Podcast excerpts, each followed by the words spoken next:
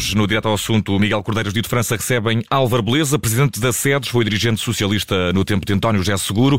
E eh, Miguel Cordeiro, a palavra é tua.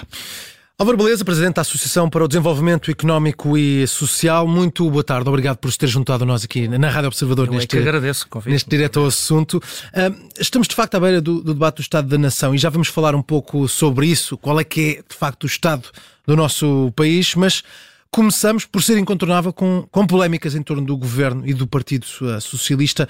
Parece que não param de, de surgir. A mais recente com as declarações de Pedro Adão e Silva sobre os trabalhos na Comissão Parlamentar de Inquérito uh, à gestão da, da TAP. Que análise se faz do, do, que foi dito pelo Ministro da Cultura e também pelas reações que têm vindo a público a todo este caso? Bem, para já, eh, as polémicas são ótimas, senão os jornalistas não tinham que fazer e, portanto, a, a, democracia vive das polémicas. E já agora, uh, também começo por aqui, eu estou no Partido Socialista há 40 anos ou mais, o Partido Socialista é o Partido da Liberdade e da Tolerância e, portanto, uh, fico agradado quando dentro do próprio partido há opiniões diferentes. Aliás, eu começo por saudar a atitude do meu colega, já agora médico, António Salles, que uh, reagiu e defendeu a honra do convento, digamos assim, da, da dignidade dos senhores deputados e da comissão de inquérito que ele preside, e bem, aliás, ele dirigiu muito bem os trabalhos da comissão, como também o, antigo, o anterior presidente, o António, o, o Jorge Seguro Sanches, mas o, o, António Salles fez uma coisa que é rara, que é um deputado uh, falar com total liberdade, dado que nós não temos círculos uninominais no Parlamento como eu defendo há 40 anos. Isto é, Portugal tem um déficit, e a SEDES fez esse diagnóstico no livro que escrevemos. Portugal tem um déficit de Parlamento e um excesso de executivo na vida política portuguesa. Também já agora tem um déficit no pilar da justiça. Portanto, o sistema está desequilibrado. Temos uma democracia liberal que precisa de correções. E uh, os deputados Muitas vezes, muitos dos problemas que nós vemos têm a ver com isso. Os deputados dependem e respondem perante o chefe do partido, seja distrital ou nacional, e não perante os seus eleitores. Ao contrário do que acontece em países com círculos nominais. E as comissões de inquérito? Nós uh, temos tido várias comissões de inquérito muito interessantes, muito úteis, porque isso é o escrutínio verdadeiro. Inspiramos-nos muito nas, e foram feitas muito à imagem de comissões de inquérito de democracias mais antigas que a nossa. Convém dizer que a nossa vai fazer 50 anos, os Estados Unidos da América tem mais de 200, o, o parlamentarismo inglês tem 5 séculos. E, portanto, nós é uma democracia jovem a nossa. Não, é uma democracia jovem e nesses países os, os deputados membros do Congresso, ou senadores, ou deputados em Inglaterra, ou em França, ou em Inglaterra, são eleitos em círculos uninominais. E, portanto, têm uma liberdade individual que aqui não está. Uh, e, e, e começo por aqui. Quanto ao ministro de António Lacerda Salles e dessa crítica. Não, acho que o Lacerda Salles esteve muito bem, muito digno, muito corajoso e fico muito orgulhoso enquanto socialista que o país veja que no Partido Socialista é feito de homens e mulheres livres. Agora, o, o ministro é igual, é um homem livre e ele fez um bocadinho, ele que foi um excelente comentador. É, é, o Pedro Adão e Silva é dos melhores ministros do governo. Aliás, eu acho que se a pasta que está a correr bem é da cultura, ele próprio desenvolveu ações como seja transformar em empresas públicas é, uma, uma parte substancial do Ministério da Cultura. Isso é uma reforma interessante e positiva. Agora, ele fez, fez um bocadinho de, de comentador e, portanto, um, e nem sempre eh, toda a gente hum, às vezes erra e, portanto, ele. Mas depois hoje manteve a posição dele. Sobre o tom e a maneira, a frase utilizada, o tom em que o faz, uh, eu, assim, o contexto. Uh, Uh, compreendo. A vida governativa é muito intensa isto dá muito stress.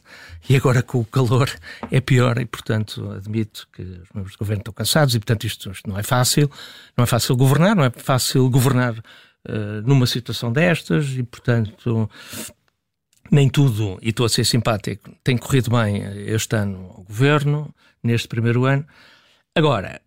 Um, eu acho que o ministro é livre de emitir opiniões. Nós vivemos em democracia. Já agora, não sei se vai perguntar, mas a história do cartoon. No fundo, estamos aqui a falar de liberdade.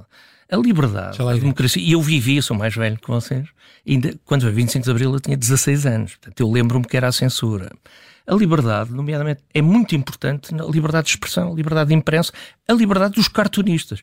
Aliás, o humor e o cartoon são absolutamente essenciais para a democracia e para a liberdade. E temos que aceitar tudo, tudo mesmo que nós não gostemos, mesmo que tenha. Uh, porque o gosto para já é relativo, não é? É sempre subjetivo, o meu gosto é diferente do teu. Mesmo que não concordemos, mesmo que sejam extremistas para a esquerda ou para a direita, temos que aceitar essa liberdade. E, e eu estava aqui a entrar para aqui, vocês têm ali uma. uma uma, uma coisa de boxe para dar para treinar uns truques de boxe e eu estava-me a lembrar que os políticos e penso que o governo tem que se habituar que em democracia em democracia eh, liberal como a nossa, com liberdade total como Portugal tem e espero continue a ter, um, eh, aprendi no boxe quando era miúdo que antes de saber dar é preciso saber levar. Eu uma vez organizei uma Universidade de Verão do Partido Socialista há 10 anos e até pensei fazer um, um chamar um, um treinador de boxe para, para treinar políticos, hum. porque a Universidade de Verão é para treinar futuros políticos. Mas é isso que temos aqui? É deputados Mas, ou governantes que não sabem não, levar? Às vezes eh, têm algumas dificuldades, eh, porque em na apanhar. Comissão de Inquérito é evidente que uma Comissão de Inquérito tem às vezes alguma agressividade. É evidente que a oposição é agressiva. Agora também lhe quero dizer uma coisa, comparado com os Estados Unidos, com a Inglaterra, com a França, aqui nós somos muito brandos, a oposição portuguesa é muito branda, e ainda bem, vamos lá ver, nós somos um país moderado, Aliás, até no radicalismo, até na rua somos moderados. Eu tenho dito isto há muitos anos e ainda bem, isso é um, isso é um fator competitivo somos a favor os únicos de a fazer uma revolução sem, sem até, sangue, não é? Exatamente. Mas deixe-me voltar aqui a esta questão da, da do do ministro Adão e Silva, porque entretanto houve a reação da, da uhum. reação, não é? Portanto, uhum. Adão e Silva fez eh, uma análise que como é evidente, os deputados não uhum. gostaram, faz uhum. sentido, eh, eh, estiveram lá muitas horas a trabalhar, portanto é, é normal, mas a dada altura Adão e Silva disse, no meio das críticas, que não compreende o tom inquisitório dos deputados. Acha que, tendo em conta o tema da comissão, tendo em conta a própria comissão e, e o que ela acabou por uhum. per si desenrolar... E alguma gravidade dos factos? Sim, vamos lá ver. Uh, eu não concordo, não é? Por isso é que somos um, um, país livre e o Partido Socialista tem gente livre e não sou só eu que sou livre, somos todos, esperam lá dentro livres. Uh, acho que, eu acho, uh, uh, e já tenho dito isto em vários comentários, as comissões parlamentares são do mais importante que nós temos na, no regime parlamentar e no, no, parlamentarismo. E, portanto, é bom que os governos têm que se habituar a elas, ainda muito mais, em maioria absoluta, seja. Agora é o caso do governo socialista, um dia que seja outro governo. E eu lembro-me, quando foi a última maioria absoluta do PST, e, e que também houve. Há uma tendência para abuso quem tem poder absoluto, quem tem maioria absoluta, tem uma tendência para abuso. Mas não é só em Portugal, é em todo lado, faz parte da isso, natureza isso, isso, acontece neste governo. E, portanto, quem está no governo, e eu tenho dito isto à exaustão, a arrogância é sempre má conselheira. É preciso muita humildade, muita paciência e volta ao boxe, muito poder de encaixe. Hum. Muito poder de encaixe. E acha que Lacerda Salles não teve? Não, acho que o ministro é que não teve. O, o Lacerda Salles teve que defender a dignidade da Comissão de Honra e dos deputados e defender o Parlamento. Vamos lá ver. O, o governo responde perante o Parlamento. O Parlamento, nós às vezes esquecemos isto. O, os portugueses elegem os deputados. Depois, os deputados é que, por sua vez, elegem um governo. E como se percebeu também há uns anos, o que conta é as maiorias parlamentares. Nós, quando fazemos eleições, estamos a escolher um primeiro-ministro indiretamente. Porque, de facto, pode não ser o partido mais votado, como já se viu uma vez. Uhum. É, é, faz parte da, da, do jogo democrático do Parlamento. Portanto, acha que o ministro uh, uh, reagiu ele próprio mal Sim, às acho. críticas de. Nossa, quer dizer, o que é que quer que eu lhe diga? Uh, acho que ele faz aquilo pensa, veio dizer que, que, mantém as suas posições. O, o Pedro Adão e Silva é um homem muito inteligente, muito culto. Muito culto. Eu, eu confesso que simpatizo bastante com ele, não sou amigo dele pessoal, mas tenho grande consideração e respeito por ele. Acho que é dos melhores que nós temos, acho que é dos melhores do governo, acho que é dos melhores na política portuguesa. Ainda é muito jovem, ainda tem muito pela frente. E, portanto, é a opinião dele. Eu não teria dito a mesma coisa, não estou, mas também não estou no lugar dele. Sabe que é muito difícil. Sim, sim. A gente criticar, temos que nos pôr no lugar das pessoas. Sim, sim. Agora, acho que isto não tem drama nenhum. Acho que cada um cumpriu a sua função. Hum. Isto é, ele disse o que achava que tinha que dizer. É mas uma estratégia, é uma mas eu, mas agora estou, de abordar já, já, estava além do, da, da, da, forma, estava no conteúdo. Hum. Uh, o facto das comissões terem, da comissão ter sido assim tão hum. picadinha, hum. uh, em expressão hum. livre, uh, Não, Faz eu sentido. Acho, eu, eu, por acaso, até acho que, por exemplo, quando foi lá o Pedro Nuno Santos, até as perguntas foram muito frouxas. Portanto, eu acho que até foi moral muito fácil. Aquilo, as comissões de inquérito às vezes parece um exame moral. É? E eu, como já fiz muitas, já tive dos dois lados, agora estou mais do lado de quem faz o exame. Mas, hum, vamos lá ver, hum, não acho, sinceramente, quer dizer, acho que os trabalhos correram bem. O, é natural, houve em Portugal, e até mais da parte dos comentadores e de alguns partidos da oposição, de facto, e aí concordo com o ministro Adão Silva, eh, a ideia de que esta comissão de inquérito ia levar à queda do governo. Isso é um disparate, não é? Pensar isso é que não percebe Sim. nada do que está. O, o, o, governo, as legislaturas são para se cumprir. Esta legislatura deve-se cumprir. Há uma maioria, não, não há nenhuma razão, não vejo nenhuma razão. É. Ok, há ministros que se demitem, há escândalos no governo. Bem, isso também há em todo lado. Claro que aqui alguns casos são uns piores que os outros. E são muitos. Isso são alguns, e nomeadamente, por exemplo, na defesa, parece que há ali uma coisa estrutural, crónica. Não é? A defesa é preciso perceber o que é que realmente se passa. Mas porquê é que diz isso? Não acha que é uma situação que está relacionada não, com determinados é uma, atores? É uma coisa que já vem de trás, hum, que é transversal a vários partidos na, na governação da defesa, e a defesa é a soberania do país. E hoje percebe-se que, ao contrário do que se tem a Europa e Portugal, têm feito nas últimas décadas, é muito importante o investimento na defesa. Uh, a Europa, se não tiver uma defesa forte, não está segura uh, para o futuro. Portugal ainda está longe dos 2% da NATO. Uh, é uma prioridade? É uma prioridade. Eu acho que é uma prioridade. Aliás, a SEDES tem um documento que vai publicar agora do nosso Observatório da Defesa, que é coordenado pelo general João Vieira Borges, sobre esse assunto. Nós devemos ter já no próximo orçamento, no nosso entendimento, 2% do PIB na, na defesa, e, e, é pouco, porque nós temos que recuperar um atraso brutal e Portugal tem a maior área marítima dos países europeus, só. Se isso é pouco, se as pessoas não percebem que nós somos os polícias de metade do Atlântico, então não estamos aqui a perceber nada. Portanto, isto e temos é um navios sério. que haveriam à beira de ir acompanhar navios não, russos. Tem que investir. E já agora, isso ajuda a economia. A SEDES, que é tão preocupada, como todos os portugueses, acho, no crescimento económico, a, a economia o investimento na defesa vai ajudar a indústria, indústria que é vital para o crescimento económico. Nós fomos visitar a, a Lisnava sexta-feira. Uh, nós temos, não, para quem não sabe, os estaleiros da Lisnava em Setúbal é uma ilha de estaleiros, é a maior, é o maior estaleiro da Península Ibérica. É dos maiores da Europa. Nós temos condições, temos tradição, temos know-how, temos conhecimento para termos uma indústria naval forte. Nós temos que investir nessa uhum. área. Isso também ajuda a economia, também ajuda o país. Estamos a, já a falar aqui de passos para, para o futuro e, e, e, ficou prometido falarmos um pouco sobre o Estado da Nação. Temos já, okay. pou, já pouco tempo. Queria, queria perguntar sobre isso. Temos no próximo dia 20 uhum. debate do Estado da Nação no, no Parlamento, um debate sempre para Sim. marcar o, o, fim de uma sessão legislativa. Certo. Qual é o Estado da nossa nação?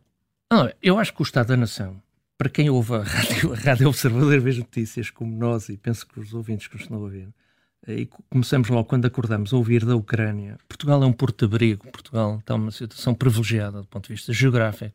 Temos muita sorte em estar longe da guerra e espero que continuemos assim. E, portanto, vamos lá ver, a parte boa, o que é que se está a passar de bom?